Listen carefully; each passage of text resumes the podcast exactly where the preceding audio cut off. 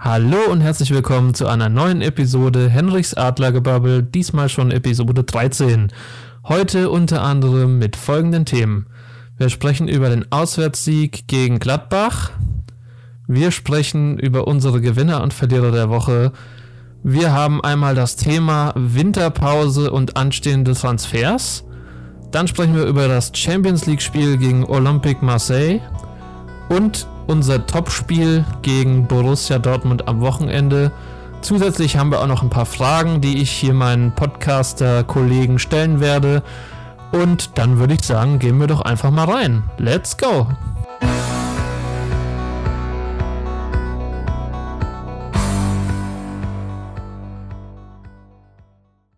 Ja, hallo Madeleine und Johannes, ich grüße euch zur neuen Episode. Schön, dass ihr wieder dabei seid. Schön, dass wir uns äh, wie immer einmal die Woche zusammensetzen, um über die Eintracht zu reden. Ähm, ja, machen wir nicht viel äh, mit dem Rumlabern, sondern schicken wir uns direkt mal rein in die Analyse. Nämlich, wir haben 3-1 gegen Gladbach gewonnen. Ähm, gerne eure Takes zu dem guten Auftritt der Eintracht. Ja, also ich glaube, einleiten kann man zu dem ganzen Spiel, beziehungsweise, ja, ich sag mal, zusammenfassend zu dem ganzen Spiel kann man von vorneweg sagen, dass es ja eigentlich perfekt so gespielt war, wie es wurde. Ähm, du hast in der ersten Halbzeit drei Tore geschossen. Ähm, ich glaube, ja, Lindström absoluter Matchwinner des Spiels. Ähm, bleibt aber auch die, die wahnsinnig starke Leistung von Dina Ebimbe äh, meiner Meinung nach nicht, nicht auszulassen. Und hast dann in der zweiten Halbzeit äh, genauso gespielt, wie du spielen musstest. Das ist im Endeffekt Ergebnisverwaltung. Gladbach kam dann ja nochmal mit dem ähm, ja, 3-1-Anschluss von äh, Markus Thüram ran, der ja leider durch ein Abwehrfehlerchen von Jakic irgendwie eingeleitet wurde. Ähm, muss man sagen, da hat Jakic wirklich noch seine Def Defizite. Ähm, trotzdem möchte ich ihm das nicht zu sehr ankreiden, einfach nur, weil ich finde, Jakic, das, äh, mit dem wurde diese Saison so sehr hin und her jongliert. Ähm, und der macht das für die Position, die er letzte Saison eben noch nicht gespielt hat. Meines Erachtens nach macht er das richtig gut, hat das auf der, auf der Rechtsverteidigung richtig, äh, richtig gut gemacht. Macht das jetzt als ähm, ja, gelernter zentraler defensiver Mittelfeldspieler ähm, ja, in der Innenverteidigung macht er das als Hasebe-Ersatz meines Erachtens nach richtig gut. Ich bin von vorne bis hinten zufrieden. Und ähm, ja, in der zweiten Halbzeit, wie schon angesprochen, Ergebnisverwaltung und äh, Kräfte schonen für das wichtige, wichtige Marseille-Spiel, über das wir nachher noch reden. Ja, also weiter ins Detail will ich am Anfang noch nicht gehen. Erstmal, was sagt ihr noch dazu? Ja, Johannes, da hast du schon sehr viele, sehr gute Aspekte gesagt, denen ich rundum eigentlich so auch nur zustimmen kann. Ähm, nach der ersten Halbzeit war ich schon absolut der Meinung, Kolo und Lindström wieder als absolutes Traumduo. Ähm, es war wirklich ein beeindruckender Auswärtssieg, wie ich fand. Und ich bin rundum zufrieden. Doppeltorschütze Lindström, der Vorlagengeber wieder Kolo und eben dann noch der Torschütze und das absolute Powerpaket Ebimbe. Trapp hat auch wieder absolute Sicherheit ausgestrahlt und an den Werten sieht man halt auch wieder, dass man mit einer soliden Laufleistung eben auch Spiele gewinnen kann, denn die SGE hat wieder fünf Kilometer mehr zurückgelegt als der Gegner. Das sind absolut wichtige drei Punkte gewesen und meiner Meinung nach sind wir absolut ready für dieses Champions League-Spiel morgen.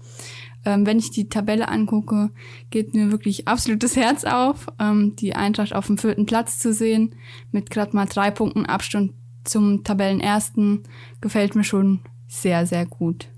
Maxi, was ist denn noch dein Take dazu? Ja, ich will auch noch mal ganz kurz auf das äh, eingehen, was Johannes angesprochen hatte, das unglückliche Gegentor.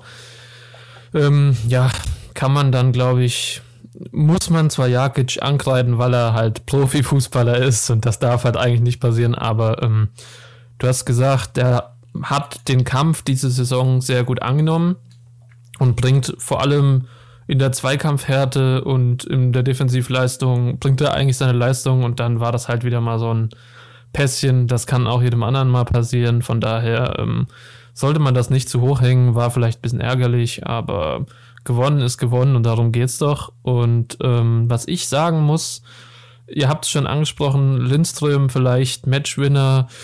Ähm, ich muss einfach sagen, die Eintracht hat vorne fünf sehr brutale Spieler und wir haben gesehen, ähm, eine Abwehr, die hoch steht, hat gegen die Eintracht schon verloren. Die kann einfach dieses Tempo nicht mitgehen.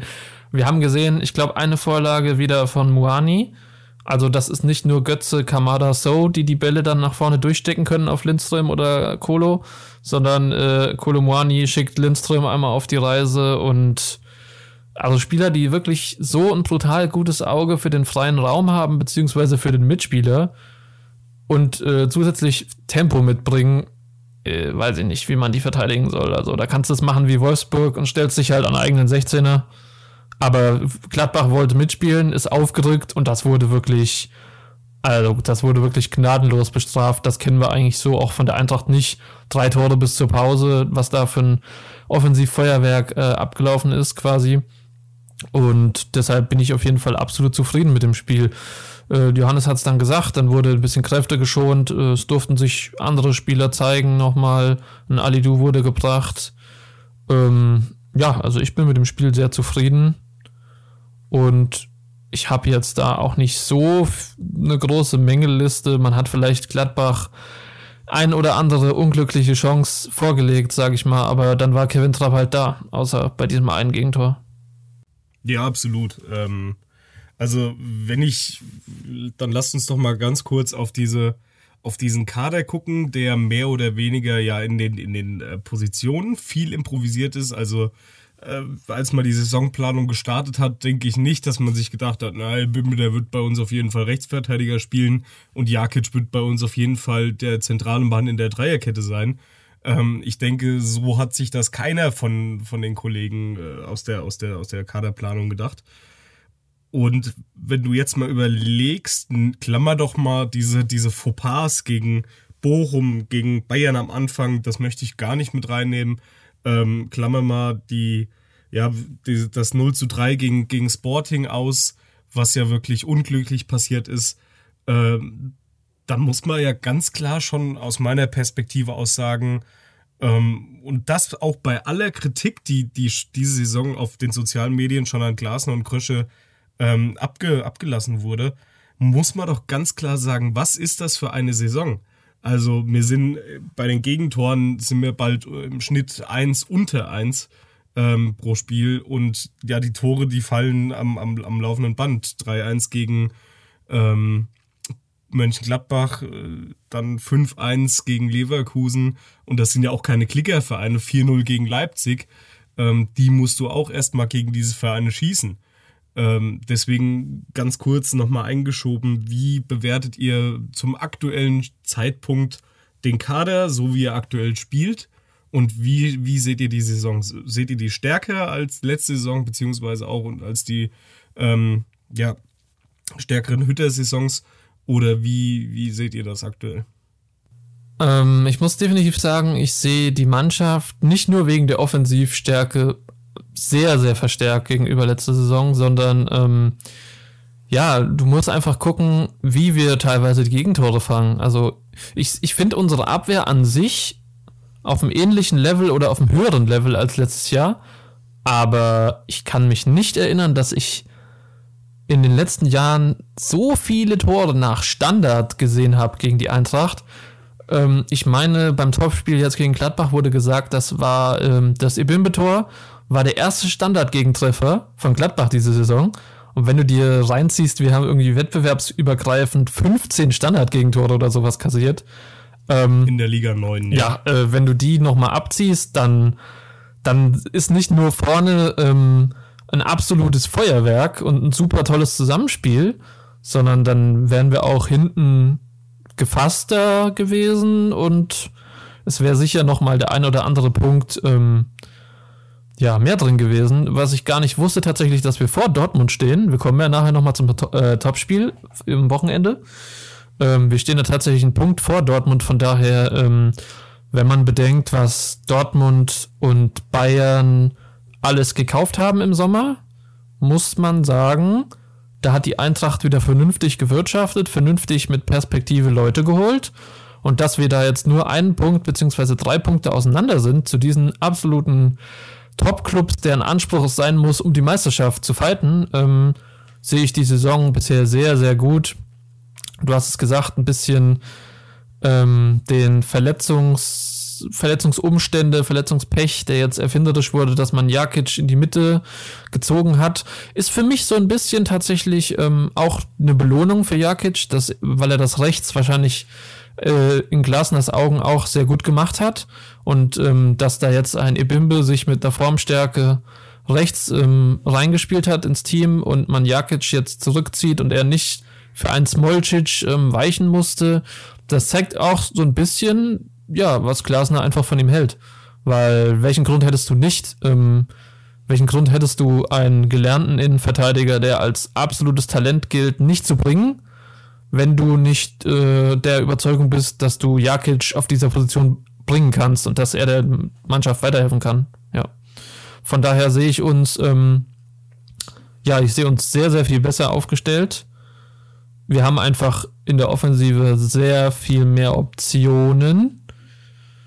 Und wir haben einfach ein schöneres Zusammenspiel, muss ich sagen. Was, das wäre doch einfach undenkbar gewesen, wenn du einen Rode, wenn du freiwillig auf einen Rode verzichtet hättest letztes Jahr. Allein das mal. Und du hast jetzt einen Kamada, der plötzlich diese Position auch kann, der sich reinschmeißt, der in der Form seines Lebens ist. Und dann kannst du halt auch mal auf Rode verzichten. Und das ist für mich so der Punkt. Du hast ähm, vorne jemand anderen als Boré, der ja wirklich alle Spiele machen musste letztes Jahr. Und du hast einen Rode, auf den du freiwillig verzichten kannst, wenn die taktische Aufstellung es denn erlaubt. Und das ist für mich so das Zeichen, okay, der Kader hat eine brutale Qualität. Ja, absolut. Und also ich finde auch eine brutale Tiefe, wenn man sich nochmal überlegt, wer da alles noch nachrücken kann. Ähm, ja, wir reden ja davon, Smolcic ist auch noch nicht richtig im Wettbewerb drin, hat aber jetzt auch schon in einzelnen Spielen seine, seine Leistungen aufblicken lassen, beziehungsweise sein Potenzial aufblitzen lassen. Ähm, wir werden, sind auf jeden Fall auf morgen gespannt. Äh, Glasner hat ja in der PK gesagt, dass Molcic von Anfang an spielen wird. Ich gehe davon aus, dass er dann quasi den rechten Innenverteidiger geben wird. Jakic dann wieder zentral, Dika links, linker Innenverteidiger. Und ähm, ja, auch ein, auch ein Lenz, der auch oft in der Kritik stand, ähm, ja, der auf einmal befreit aufspielt, der Assists liefert, der viele Laufwege macht, die er am Anfang der Saison eben noch nicht so gemacht hat, beziehungsweise auch letzte Saison eben ja überhaupt gar kein Faktor für den, für den Kader war, weil er einfach einen bärenstarken Philipp Kostic vor, vor, vor sich hatte. Ich muss sagen, ich hatte nach Abgängen von Kostic von Hinteregger hatte ich ganz schön Bauchschmerzen, weil ich dachte, alles klar, das reißt ganz schöne Lücken in den Kader und äh, muss dazu sagen, ja, ich wurde teilweise auch diese Saison bestätigt, ähm, dass Hinteregger eine große Lücke hinterlassen hat. Ich sag jetzt mal, wenn wir jetzt noch Hinteregger in den Kader reinpacken würden, was wäre das? Das würde die Mannschaft nochmal nach vorne bringen. Ähm, aber ja, also ich will es jetzt mal ganz trocken so sagen, wie ich es denke. Ich vermisse Kostic nur vom ja, Romantikfaktor her und nicht vom spielerischen. Ich glaube, und äh, Madeleine, du kannst jetzt gleich sofort da was zu sagen. Das ist noch eine These, die ich aufstellen möchte. Ähm, der äh, Kostic-Abgang hat uns gut getan, oder? Wie seht ihr das? Ja, da kann ich dir absolut nur zustimmen. Äh, es ist einerseits natürlich so, wie du es gesagt hast, dass diese Kostic-Ära was ganz Besonderes war und es äh, eigentlich jeden Spieltag Freude gemacht hat, ihm dabei zuzusehen, wie er an der Seitenlinie entlang geackert ist. Ähm, aber das bringt ja auch ganz neue Chancen mit sich für neue Spieler, wenn so gestandene eben eine Mannschaft verlassen. Und ähm, zu Beginn möchte ich jetzt erst nochmal auf einen Aspekt eingehen, den du eben schon genannt hattest bezüglich Hinteregger, denn das ist auch etwas, was mir bezüglich des Kaders besonders aufgefallen ist. Ich glaube, wenn mir jemand vor ja, einem knappen Jahr gesagt hätte, dass wir ähm, in der Defensive ohne Hinteregger und auch ohne so einen gestandenen Abwehrchef wie Hasebe trotzdem so spielen können, äh, hätte ich das wahrscheinlich nicht geglaubt und das auch zu Recht. Ähm, ich stimme euch absolut zu, dass die Tore mir teilweise wirklich einfach zu billig sind, also die Gegentore, die wir fangen. Dann werden wir auch definitiv noch dran arbeiten müssen. Aber ich glaube, da sind wir drei uns auch einig. Die Offensive ist beispiellos. Ähm, Absolut. Noch eine ganz gute Ergänzung dazu ist, ich glaube, es war eines der ersten Testspiele diese Saison.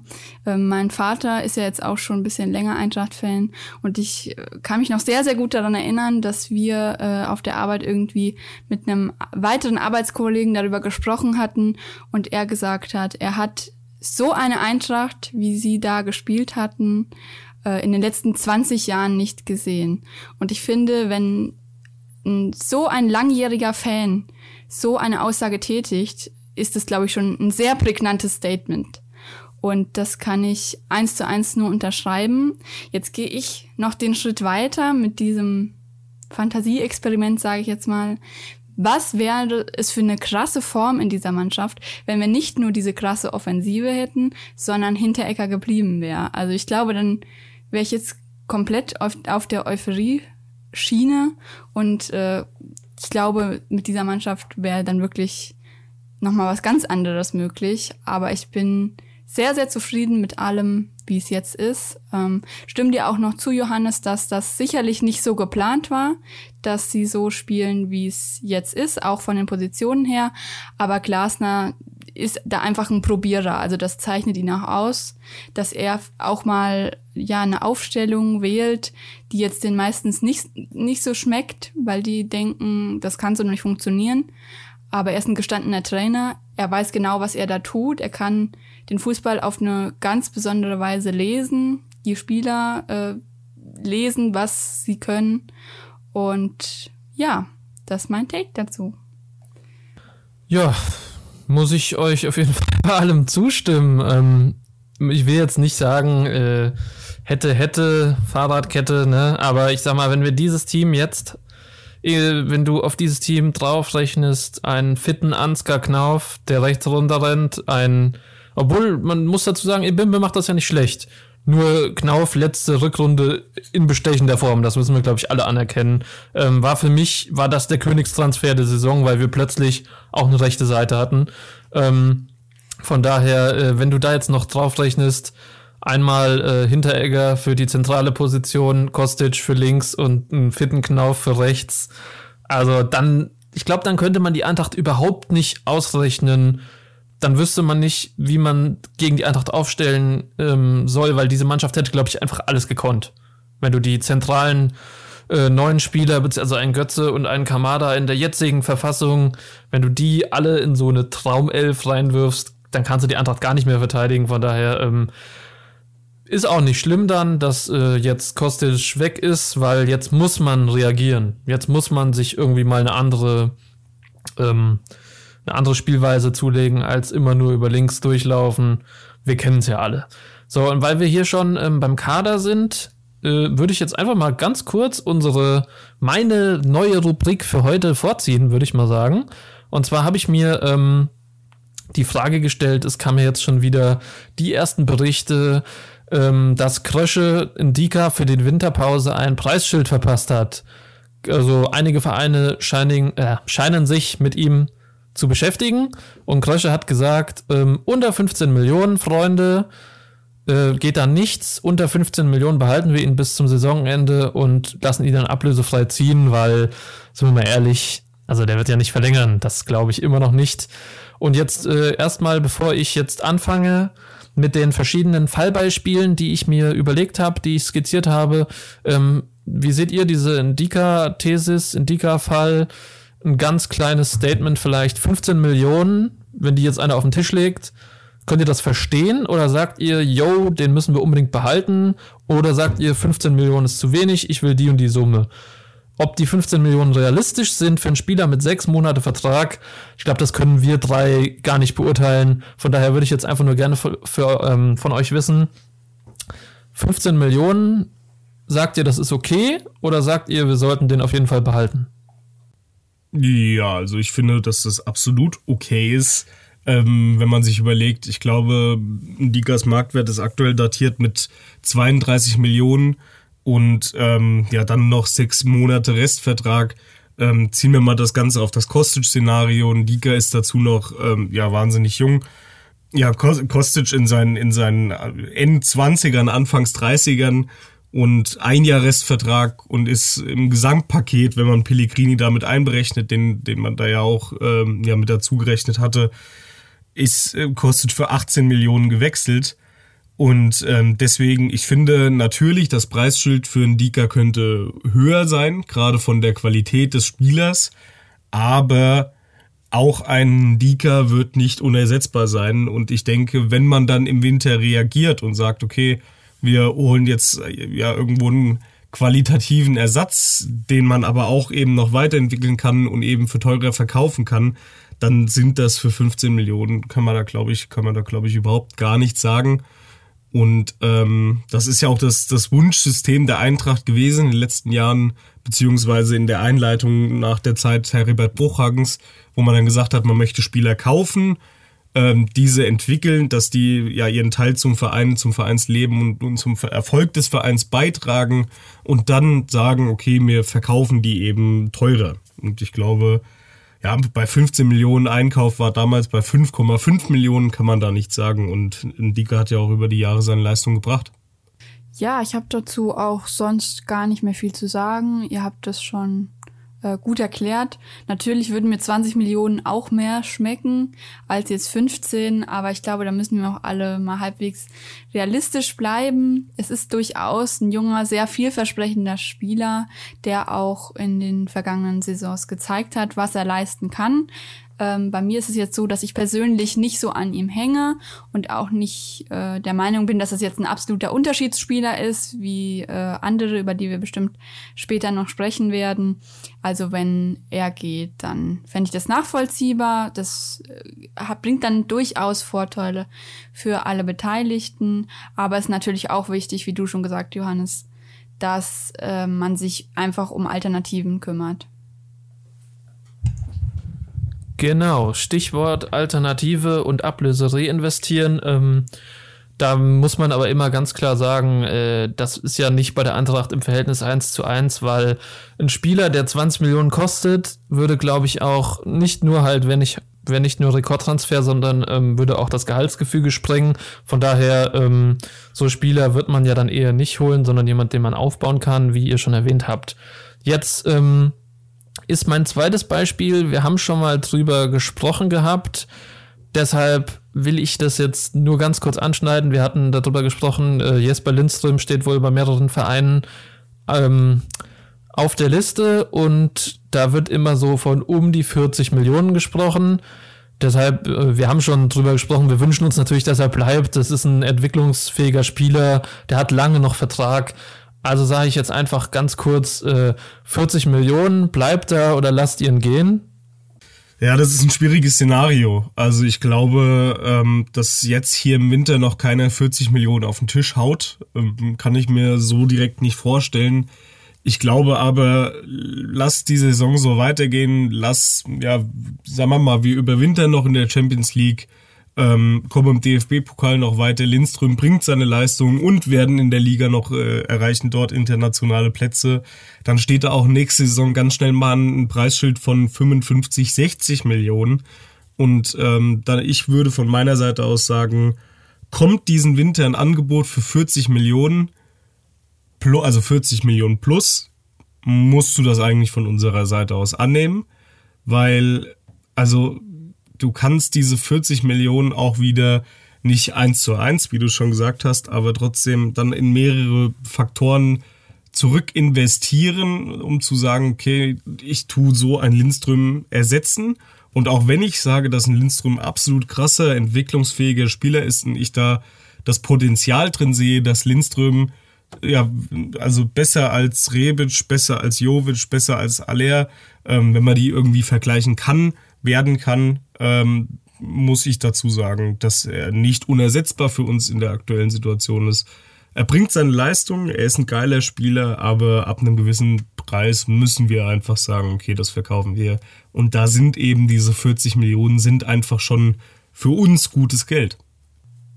Ja, da hast du absolut recht. Ähm, das sind dann langsam so Beträge, äh, auch wenn es einem im Herzen wehtut und man den Spieler irgendwie halten möchte, muss man da dann auch einfach vernünftig sein und das große Ganze sehen.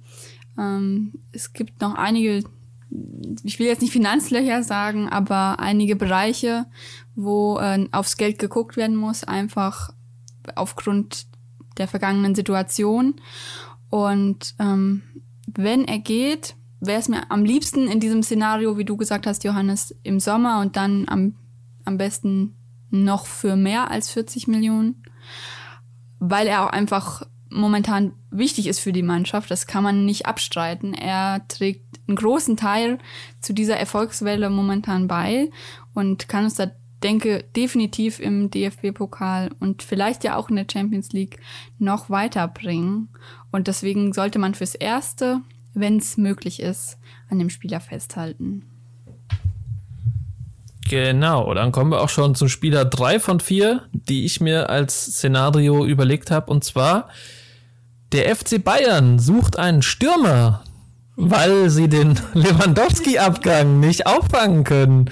Ähm, jetzt ja, sie können da Halario haben. sie können so. Halario haben. Der, Komm, den fahren wir sogar hin. Drei, ja, drei, ja drei, ähm, 23 Millionen und sie haben. Ich sag so, äh, ja, jetzt gemäß dem Fall, ähm, ein Kolomoani, äh, bei der WM kann ja alles passieren. Die, da reißt sich einer das Kreuzband, der vor ihm steht. Irgendeiner hat Corona, kriegt einen Long-Covid, keine Ahnung. Plötzlich spielt der plötzlich und Frankreich ist im Halbfinale und keine Ahnung, Kolomoani hat eine gute WM gespielt. Ähm, wenn jetzt, ich sag mal so, wenn jetzt der FC Bayern im Winter oder im Sommer anklopft, würdet ihr einen Verkauf innerhalb der Bundesliga ausschließen oder würdet ihr sagen, ab einer gewissen Summe äh, geben die den auch an Bayern ab? Wenn denn da Interesse, das ist ja alles hier nur äh, spekulativ. Ja, rein, rein hypothetisch muss man da aber auch sagen, wenn, wenn da ein gewisses Preisschild dran ist und Bayern sagt, okay, ähm, Kolumani, ich glaube, der steht mittlerweile auf drei Tore in der Liga und acht Vorlagen. Das ist der Topscorer der Liga.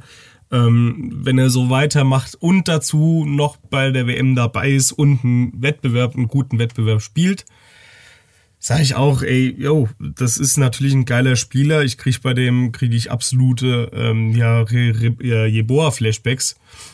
Und ähm, aber trotzdem, es ist kein Spieler unverkäuflich du musst dich ab einer gewissen Summe auch damit mit auseinandersetzen. Die ist je nach Leistung, ist die dementsprechend hoch. Also ich glaube, bei 30 Millionen brauchen wir dementsprechend nicht anzufangen. Aber ja, das rein hypothetisch ab einem gewissen Preisschild äh, ist er weg. Ja, und ich muss da auch noch zu sagen, bis vor einem Jahr hatte den irgendwie überhaupt gar niemand auf dem Schirm. Die Eintracht war irgendwie die einzigen, die ihn so richtig gescoutet haben. Dieser Spieler war vor allen Dingen in Anbetracht seiner momentanen Leistung ein absoluter super Oberschnabber. Und ähm, es ist bei mir, ich tue mich da sehr schwer, die Emotionen rauszunehmen. Es ist für mich momentan der absolute Überraschungs- und Unterschiedsspieler und deswegen würde ich ihn schon gerne noch ein bisschen behalten. Ich ähm, muss bei so einem Transfer auch immer ein bisschen an die Causa Jovic denken, der auch ähm, relativ früh für viel Geld gegangen ist und dann äh, irgendwie zum absoluten Bankdrücker wurde. Ähm, allein wegen seiner Leistung, die Kolo gezeigt hat, äh, sehe ich das halt auch so ein bisschen auf der persönlichen Ebene für ihn so, dass er ja sich einfach die Zeit nehmen soll zum Wachsen, um dann auch wirklich ein gestandener Profispieler zu sein, der eben auch auf seine Spielzeit kommt und nicht nur der Abbankdrücker ist. Äh, das ist natürlich so einem Verein wie uns in erster Linie egal, weil uns es ja nicht nur darum geht, dass irgendwie alle glücklich sind, sondern wir auch nach Finanzen schauen müssen. Aber falls es so kommen sollte, wie du sagst, ähm, muss ich leider, weil es die vernünftige Antwort ist, sagen, dass man ihn natürlich weggeben muss. Auch äh, wenn ich natürlich absolut hoffe, dass es äh, vor allen Dingen so schnell noch nicht so kommt. Ja, und der letzte Spieler, den ich mir ausgesucht habe, für den tatsächlich das Wintertransferfenster nochmal ein Thema werden könnte, ist äh, unser bester Spieler diese Saison, muss ich so sagen. Für mich der beste Spieler. Äh, Daichi Kamada. Jetzt wollen wir ja die WM zwar nicht gucken, aber die WM kann ja trotzdem diese Personalie beeinflussen, weil Kamada ist mit Japan in der Hammergruppe. Also der ist mit Deutschland, Spanien und halt irgendeinem vierten Verein, frag mich nicht, äh, ist der in der Gruppe. Und ich glaube, Kamada ist auch einer der besten Fußballer Japans. Ich glaube, der ist quasi gesetzt und auch wenn man die Leistung sich anguckt, muss der eigentlich gesetzt sein. Und jetzt spinnen wir mal das Szenario weiter. Der spielt eine gute WM. Japan kommt vielleicht zum Beispiel aus der Gruppe raus. Deutschland ist raus, Spanien ist raus, keine Ahnung. Er spielt eine gute WM, kann sich präsentieren. Äh, einige Scouts werden den ja jetzt schon auf dem Schirm haben. Und dann kannst du dir als Verein die Pole Position sichern, wenn du im Winter hingehst und sagst, yo, Frankfurt, ich gebe euch so und so viel Geld. Dafür darf ich jetzt mit dem Spieler sprechen. Als wenn du dann im Sommer dich möglicherweise gegen die ganz Großen, weil der ja ablösefrei vielleicht sein wird, ähm, gegen die ganz Großen in einem Wettbieten durchsetzen musst. Und da ist jetzt meine Frage, müssen wir unseren besten Spieler diese Saison bis zum Saisonende halten und verlieren ihn dann möglicherweise ablösefrei? In dieser Causa ist ja auch noch alles offen. Äh, Habe ich jetzt auch wieder auf Twitter gelesen. Christopher Michel hat geschrieben, glaube ich, da gibt es keine neuen Entwicklungen und man wartet einfach die WM ab, beziehungsweise die Winterpause. Ähm, möchtet ihr natürlich möchtet ihr, dass Kamada bis zum Saisonende bleibt, aber glaubt ihr, äh, wenn der eine gute WM spielen sollte und ein Verein kommt und sagt, yo, vielleicht 25 oder so für einen Spieler mit sechs Monaten Vertragszeit ähm, ist natürlich eine utopische Summe, aber wir wissen alle, dass Shootingstars der WM andere Preise einbringen als Spieler, die eine gute, ein gutes halbes Jahr gespielt haben, weil bei dieser WM wimmelt es von Scouts, Beratern, alle wollen verdienen. Und deshalb glaubt ihr, ähm, selbst wenn Kamada im Winter zu Krösche geht und sagt, ich werde im Sommer ablösefrei gehen, ich, da hat sich da, da eine sportliche Perspektive aufgetan wegen meiner Leistung, die ich nutzen möchte, ähm, ist das eine ja, ist das was, was die Eintracht anstreben sollte, ihn das ganze Jahr zu behalten? Oder kann es passieren, dass man dann wirklich sagt, ab einem gewissen Preis, okay, wir wollen gerne dieses Geld noch mitnehmen? Ja, absolut wie bei jedem anderen Szenario kann ich dazu nur sagen, ab einem gewissen Preis wird er weg sein, weil wir eben da noch nicht mit anderen Teams in einer Liga spielen, dass man sagt, okay, wir können jetzt auf ja, 20, 25, 30 Millionen Euro Ablöse äh, verzichten, ähm, die es bei Kamada nicht einbringen würde, wenn im Winter ein Angebot käme. Ähm, ich kann vorwegnehmen, beziehungsweise ich, ich meine gelesen zu haben, dass vor der WM beziehungsweise äh, erst erst abgewartet wird bis nach der WM, bis das irgendwelche Gespräche geführt werden, ich glaube, Kamada ist auch ein Spieler, dem ist persönlich die Nationalmannschaft ziemlich, ziemlich wichtig. Und ich kann mir vorstellen, dass er quasi dementsprechend auch kommuniziert hat, er möchte bitte bis nach der WM Zeit bekommen ähm, und wird dann nach der WM von uns einen wirklich Top-Vertrag äh, bekommen, vielleicht auf zwei oder drei Jahre datiert. Ähm, Kamada, muss man dazu sagen, kriegt auch mittlerweile eine ganz, ganz andere Wertschätzung für wie vor ja, zwei, drei Jahren. Und ähm, ich glaube, ihm ist das auch persönlich wichtig, dass er die auch vom Trainer bekommt. Also wenn man mal überlegt, äh, Hütter, ja, der ist, der ist dann relativ spät auf Kamada gegangen und ich glaube, die beiden, die waren auch nicht die größten Fans voneinander. Ähm, unter, unter Kovac ist er ja gekommen, wurde dann ja aber auch verliehen. Und ähm, ich glaube, er merkt jetzt erstmal unter Glasner, was er eigentlich für einen Stellenwert in der Mannschaft hat und ähm, durch seine diese Saison gebrachten Leistungen wächst er auch zu einem ganz, ganz anderen Fanliebling ran irgendwo. Ähm, und Kamada ist eben kein, kein Spieler, der, das ist kein Lautsprecher auf dem Platz, das ist kein Spieler, der ähm, popularisiert, sondern der spielt sein Spiel ähm, aber dem tut das schon so gut, wie das aktuell bei uns abläuft. Ähm, wenn man mal überlegt, Götze tut Kamada absolut gut. Und ähm, ja, stand ja auch in, der, in dem Sommertransfer wohl kurz vor dem Transfer, Transfer zu Benfica Lissabon. Glasner hatten angerufen, hatten davon wohl ähm, ab, abgeredet. Und äh, dem, dementsprechend sage ich, ab einem gewissen, ab einer gewissen Summe wird er auch weg sein. Aber ich gehe davon aus, dass Kamada verlängern wird. Ja, also ich denke, dass er mit ziemlich großer Sicherheit eine gute WM spielen wird. Da bin ich mittlerweile ziemlich überzeugt davon. Ähm, er ist Profi durch und durch. Natürlich war es äh, in der vergangenen Zeit oft so, wenn er dann vom Tor stand, dass das letzte bisschen gefehlt hat. Das hat er mittlerweile größtenteils abgelegt. Ähm, und falls da ein Angebot kommen wird, kann ich mir nicht vorstellen, dass die Eintracht dann da irgendwie sagt, nee, machen wir nicht, die sechs Monate behalten wir dich noch und dann kannst du ablösefrei gehen. Also ich denke, wenn dann Angebot kommt, ist die Eintracht einfach in der Position, wenn es natürlich ein realistisches Angebot ist, ähm, dass sie das dann auch ähm, annehmen muss. Also ich denke, dann wird er weg sein, aber ich würde mich natürlich sehr freuen, wenn er die restliche Saison noch bleiben wird und wir ein bisschen Freude an dem haben. Ob er verlängert, äh, kann ich mir eher nicht vorstellen.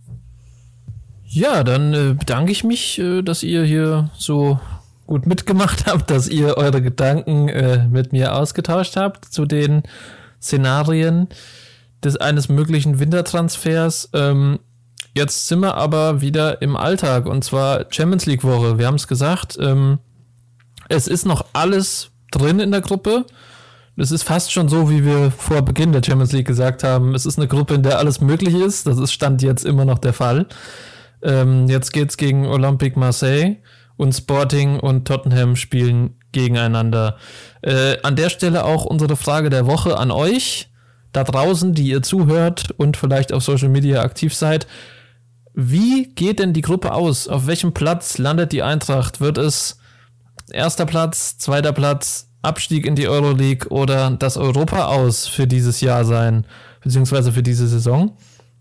Und äh, schreibt doch gerne mal in die Kommentare, was ihr denn vermutet, wo es für die Eintracht hingeht.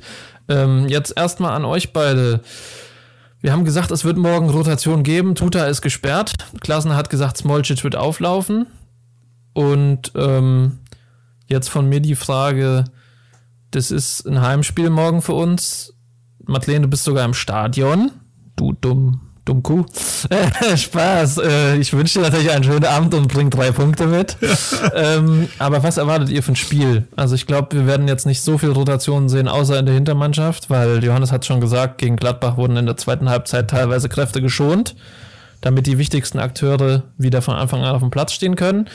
Ähm, ja, was erwartet ihr ein Spiel, nachdem es im Hinspiel schon ein sehr knappes Spiel war? Also ich erwarte tatsächlich ein absolut umkämpftes Spiel. Ähm, es ist ja für uns, ist es schon sowas wie eine Art Endspiel. Ähm, und aber ich gehe davon aus, dass wir absolut mit Selbstvertrauen in, das, in die Partie reingehen werden. Ähm, Gibril hat es gesagt, man, man hat nach solchen Spielen wie gegen Leverkusen wie, wie gegen äh, Mönchengladbach hat man einfach eine breite Brust. Und ich denke, dass wir im, im Tempo-Vorteil absolut sein werden gegen, gegen Marseille.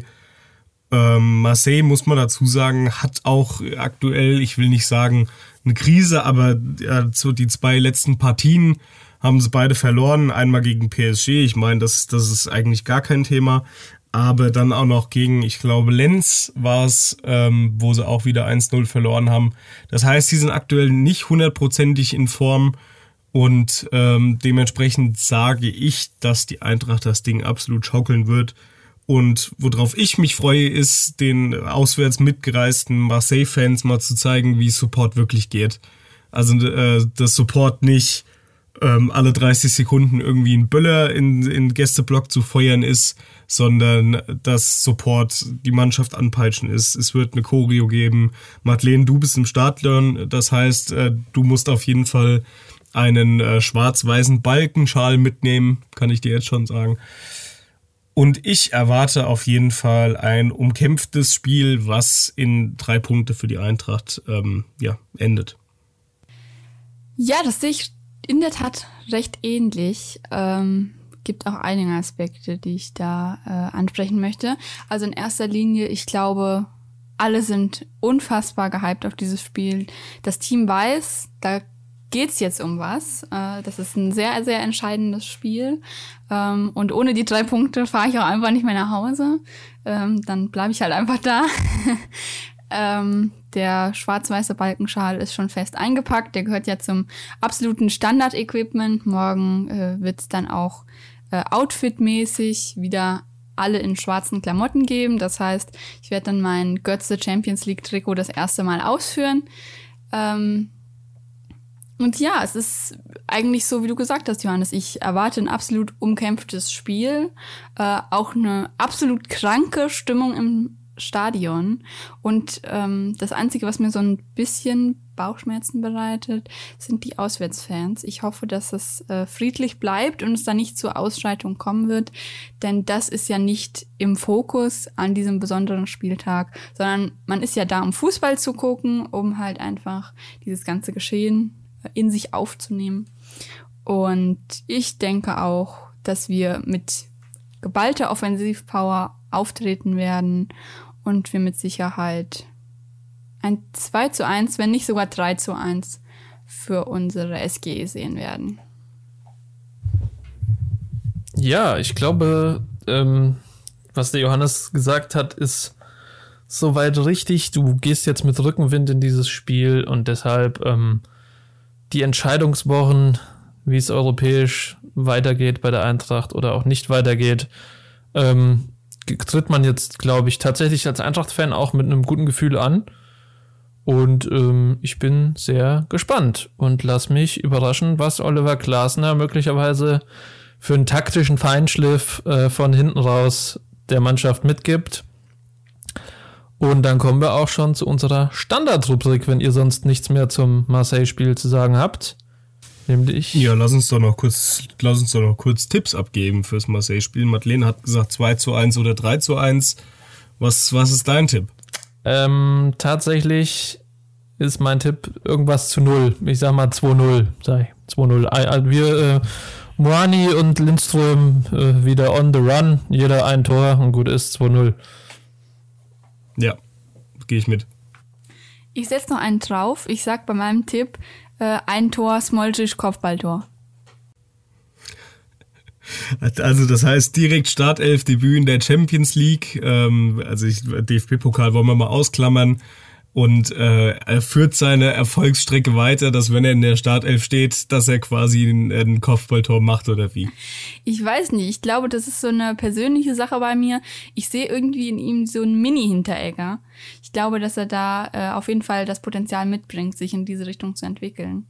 Und ich würde es ihm einfach sehr, sehr wünschen, weil ich ihn einfach persönlich sehr gerne mag. Und ich glaube, dass er individuell auch ein entscheidender Faktor sein kann. Also ich sag mal so, wenn er Moje trifft, sage ich nicht nein. So.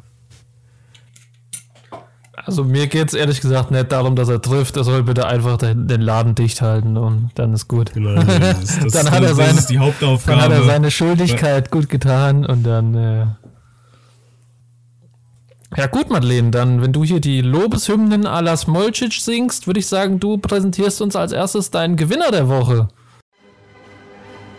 Der Gewinner und der Verlierer der Woche. Ja, das war nicht ganz so einfach. Äh, da gab es zwei Kandidaten, die sich absolut dafür präsentiert haben am Wochenende. Deswegen äh, bin ich ein bisschen geschwankt, ob ich äh, wieder Lindström nennen soll oder doch mal eine andere Person. Äh, ich habe mir überlegt, dass es äh, langweilig ist, wenn ich hier immer nur Lindström nenne. Deswegen ähm, habe ich mich jetzt für einen anderen Spieler entschieden. Und wer eignet sich natürlich besser dafür als Dina Ebimbe? Ähm, der hat am Wochenende wieder absolut gezeigt, was er kann, hat ein Tor geschossen und sonst auch eine absolut solide Leistung gezeigt. Und deswegen ist er mein Gewinner der Woche. Johannes, wer ist denn dein Gewinner der Woche? Ja, ich brauche es eigentlich gar nicht so, so lange ausschweifen zu lassen. Äh, Lindström, zwei Dinge gemacht am Wochenende, wahnsinnig äh, gutes Spiel gemacht, bestätigt seine Leistung aus den letzten Wochen und äh, steigert sich kontinuierlich auch zu letzter Saison. Finde ich Wahnsinn. Max, wie schaut's bei dir aus? Ja, mit Lindström gehe ich absolut mit. Äh, bärenstarkes Solo durch die Mitte an vier Verteidigern vorbei und im Stolpern und Hinfallen dann sich nochmal bei der Geschwindigkeit aufzudabbeln und den so reinzumachen, äh, war ein sehr schönes Tor, war eine super Leistung, deshalb bei mir auch Lindström Gewinner der Woche.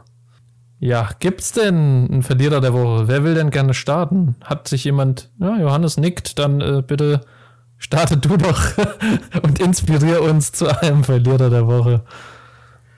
Ja, die Frage ist, ob man wirklich den Verlierer der Woche nennen kann. Ähm, ich finde, es ist passender, wenn ich an der Stelle Unglücksrabe der Woche sage, aber meiner ist an der Stelle Christian Jakic. Ähm, einfach nur, weil er ja wirklich gute Leistung gebracht hat auf der Position, aber diese Leistungen teilweise überschattet werden von dem ja, Abwehrfehler, den er in der 72. Minute gebracht hat gegen Mönchengladbach und somit das Gegentor verschuldet hat. Deswegen, ich will nicht sagen Verlierer, sondern Unglücksrabe der Woche, Christian Jakic. Da kann ich mich anschließen, äh, nämlich eins zu eins so, ist auch mein Verlierer der Woche. Er hat eigentlich an sich keine schlechte Leistung gezeigt. Äh, fand es auch in der Kicker-Bewertung sehr, ja, fast schon unpassend, ihm da eine 5,0 Bewertung reinzudrücken. Aber er war da einfach zur falschen Zeit am falschen Ort. Es war ein sehr unglücklicher Fehlpass und deswegen ist er mein Verlierer der Woche. Ja, man muss dazu ja noch sagen, äh, es ist ja sonst nicht wirklich groß was angebrannt. Kevin Trapp hat ein, zwei Dinge grandios gehalten, aber die Eintracht hat ja jetzt nicht permanent Gladbach zu Chancen eingeladen, deshalb kann ich da eure Einschätzung teilen und gehe da einfach mal mit. Dann haben wir nämlich abschließend nämlich haben wir noch das Topspiel, das zweite Topspiel innerhalb von sieben Tagen für die Eintracht. Das heißt, uns blüht leider wieder Wolf Fuß und Lothar Matthäus, aber es gibt, glaube ich, Schlimmeres als ein Flutlichtspiel und äh, ein Spiel in unserem Waldstadion. Schönes Ding, ich freue mich drauf. Ähm, Borussia Dortmund mit einer super tollen Leistung. Äh, der Sport 1 Doppelpass hat wieder gesagt, oh, die Hummelskritik fruchtet, äh, schlägt den Abstiegskandidaten VfB Stuttgart mit 5 zu 0. Dortmund ist back, Dortmund ist wieder in der Spur, aber ich muss sagen, die stehen ja immer noch ein Pünktchen hinter uns. Das bedeutet direktes Duell um Platz 4 mit möglicherweise Sprung auf Platz 3, keine Ahnung, wie halt die Konkurrenz spielen wird. Ähm, was erwartet ihr für ein Spiel? Was erwartet ihr für eine Eintracht? Und welche Mannschaft schafft vielleicht die, den Sprung von Champions League zu Liga, den, den mentalen Reset und Kräfte einteilen besser? Weil bei Dortmund geht es ja auch noch um alles in der Gruppe, glaube ich. Und die müssen jetzt bei Man City ran. Und wir spielen ja gegen Marseille. Und deshalb ähm, erstmal die erste Frage, wer verkraftet möglicherweise dieses Champions League-Spiel besser? Und die zweite Frage, was erwartet ihr generell für ein Spiel gegen Dortmund? Seht ihr die wieder erstarkt oder sagt ihr, ja, die haben gut gespielt gegen Stuttgart, aber das dürfte für die Eintracht kein Problem sein? Ja, also wir werden auf jeden Fall auch wieder Dortmunder mit einer halbwegs breiten Brust ähm, sehen. Ich denke, Jude Bellingham ist aktuell in der Form seines, seines Lebens, seiner äh, ja noch jungen Karriere. Ähm, ich muss dazu sagen, ich bin absoluter Fan von Bellingham, finde die ja, Leistungssteigerung, die der kontinuierlich und, und linear aufbringt, das finde ich schon krass. Denke auch, dass er nächste Saison bei Real Madrid, Man City oder sowas spielen wird. Und ähm, aber was man zu der Champions League-Gruppe von Dortmund sagen muss, ich gehe davon aus, dass die sich jetzt nicht gegen Man City äh, so wahnsinnig verrückt machen müssen, weil Man City ist der Favorit äh, in dem Spiel. Und Dortmund ist auch schon mit fünf Punkten vor Sevilla und vor Kopenhagen. Ähm, dementsprechend sind die, ja, wenn die dieses oder das nächste Spiel gewinnen, so gut wie durch. Ähm, sollten die jetzt die nächsten beiden Spiele verlieren, ähm, und, und Sevilla oder Kopenhagen eben dementsprechend äh, beide Spiele gewinnen, dann ja, es ist, sind die auch noch, äh, sind die auch raus, aber Dortmund, wie gesagt, so gut wie durch. Das heißt, sie müssen sich heute Abend nicht verrückt machen. Äh, trotzdem, es wird ein umkämpftes Spiel was ich an der Stelle wieder sagen muss, wir haben absoluten Tempovorteil gegenüber Dortmund. Ähm, also wenn ich, wenn ich überlege, äh, glaube Marco Reus ist bei denen eben noch angeschlagen. Dann äh, natürlich den ihr absolut bester Spieler, Sebastian Aller, ähm, durch seine, durch seine äh, leider Krebsinfektion. Ähm, das heißt, sie müssen vorne, haben, haben sie viel rumprobiert, viel rotiert, äh, mal mit äh, dem neu zugekauften Anthony Modest ähm, mal mit dem, und das fand ich von vornherein die bessere Lösung, Mokuku, ähm, von dem ich auch großer Fan bin. Glaube, da ist eine Menge Potenzial dahinter. Aber ich sage trotzdem, dass wir ja gegen Dortmund brillieren werden und das ganze Ding mit einem 3 zu 1 heimschaukeln.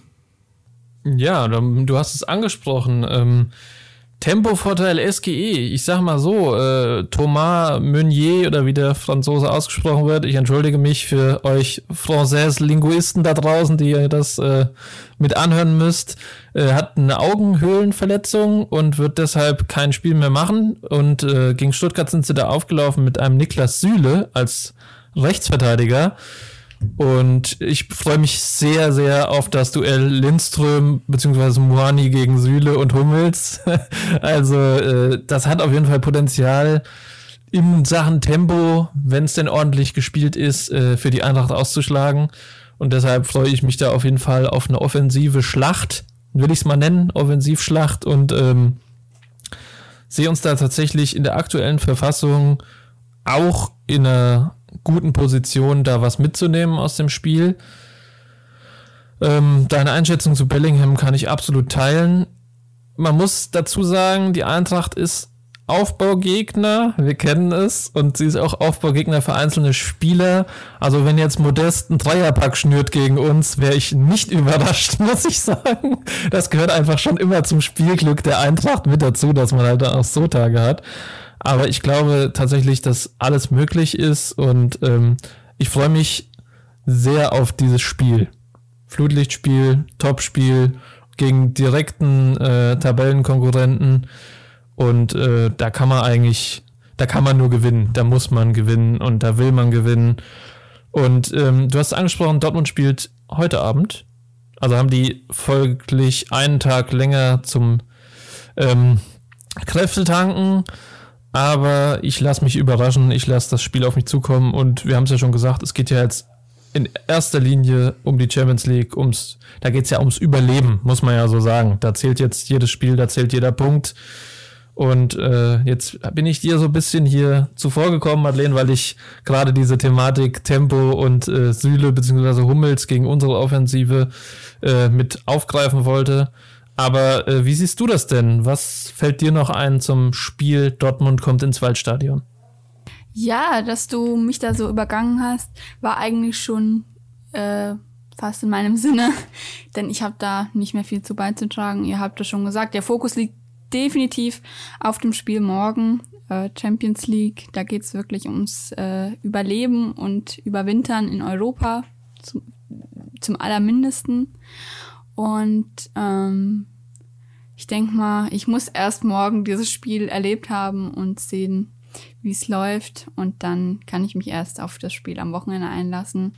Ähm, es, es wird natürlich auch irgendwo schwierig werden, weil Dortmund zwar auch oft, wenn man das so sagen kann, gegen Teams, die nicht ganz auf ihrer Ebene sind, nicht so die Top-Leistung zeigt.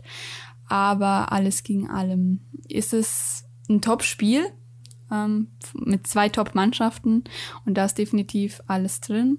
Natürlich würde ich mich auch über einen Sieg in der Liga sehr freuen. Das wäre wirklich absolut heftig. Aber jetzt geht es erstmal um die Champions League.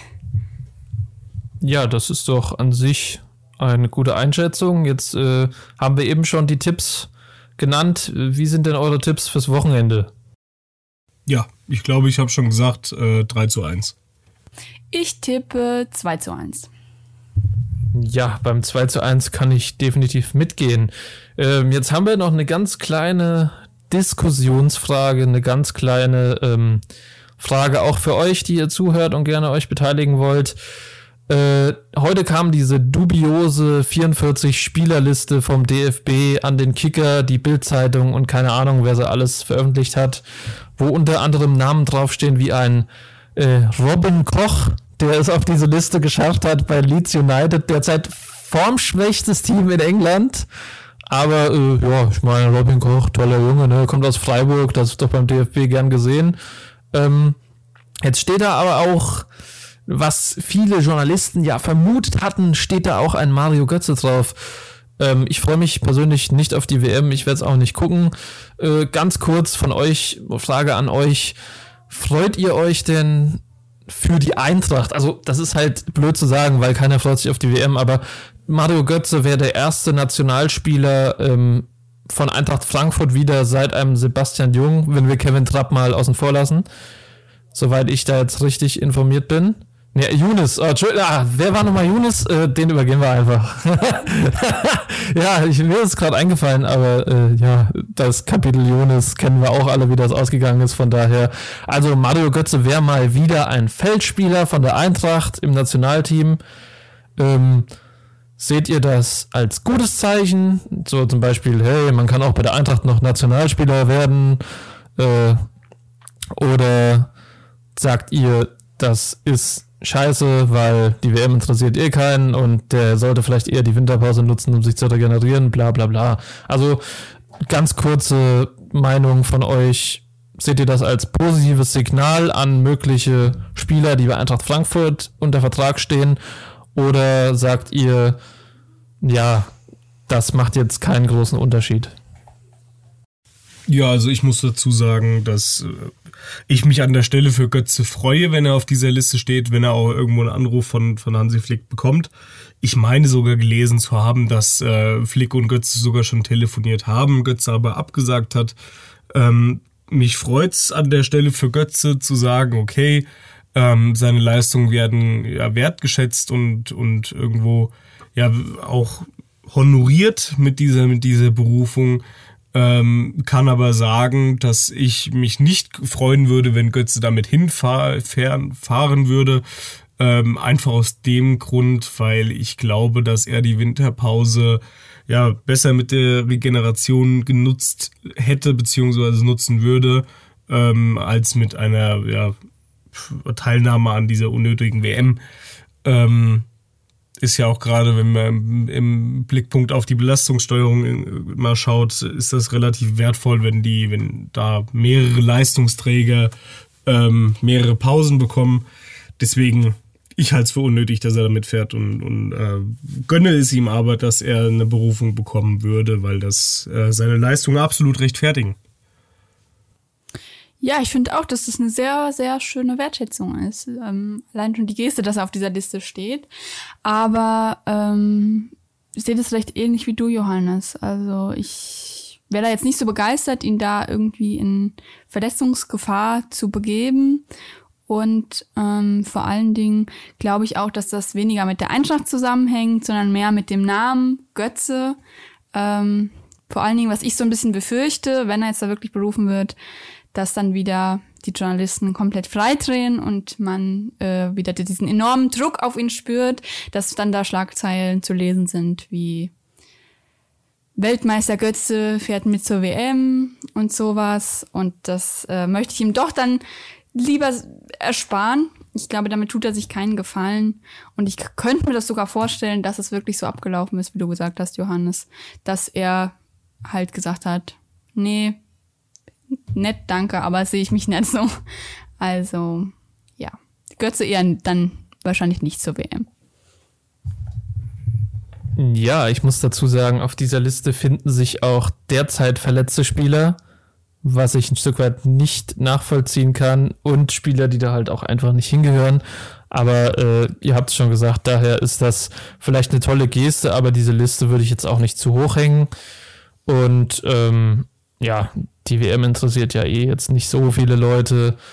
Äh, von daher, ich verstehe es auch nicht ganz, weil wir haben es überall ja schon mal gelesen, was ein Mario Götze bei dieser WM will, weil er hat alles erreicht. So, dann ist irgendwann ist auch mal gut. Ich meine, wenn Marco Reus jetzt äh, mitfährt, der jedes große Turnier verpasst hat, dann sage ich, okay, lass ihn mitfahren, der will halt das nochmal, der will unbedingt was erreichen, aber ein Mario Götze, der nicht nur Weltmeister ist, sondern auch das berühmte, berüchtigte Finaltor geschossen hat, für den gibt es da in Katar, glaube ich, nichts zu holen. Von daher wäre ich auch jetzt nicht böse, wenn er nicht mitgenommen wird. Ähm, ja, das zum Tagesaktuellen, zu der Frage noch, die mir eben noch eingefallen ist.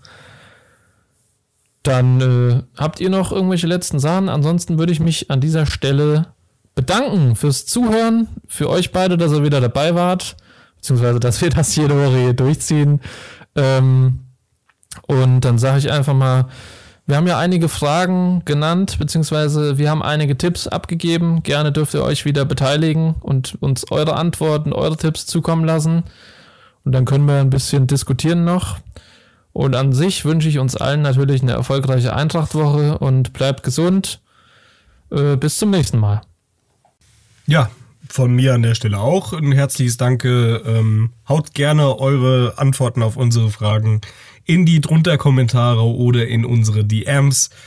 Und ähm, ja, kann da eigentlich auch nichts mehr zu sagen. Max, du hast alles vorweggenommen. Und das letzte Wort hat, wie immer, die liebe gute Madeleine. Ja, und dann äh, von mir auch nochmal vielen Dank, dass ihr wieder eingeschaltet habt. Ähm, wir hören uns dann wieder nächste Woche.